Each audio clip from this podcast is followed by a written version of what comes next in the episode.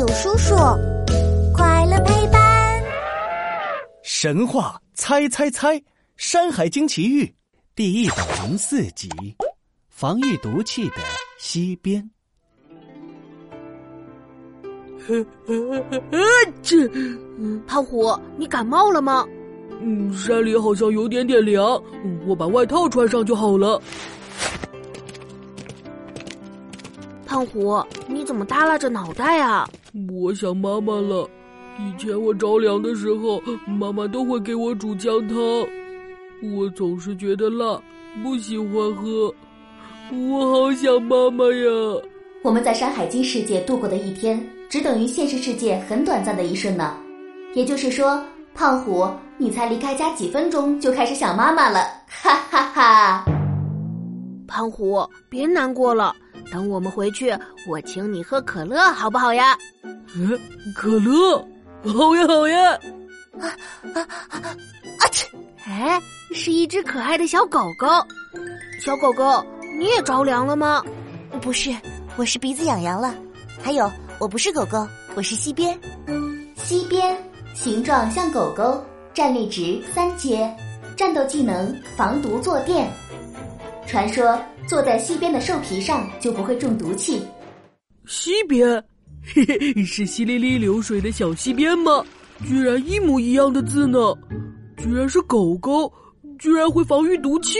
我再说一遍，我不是狗狗。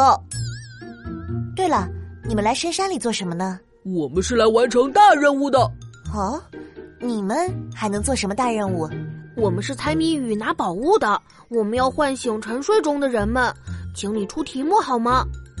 哦，原来是这样啊！出题目可以，不过如果你们答不出来，就要留下来帮忙制作防毒面具哦。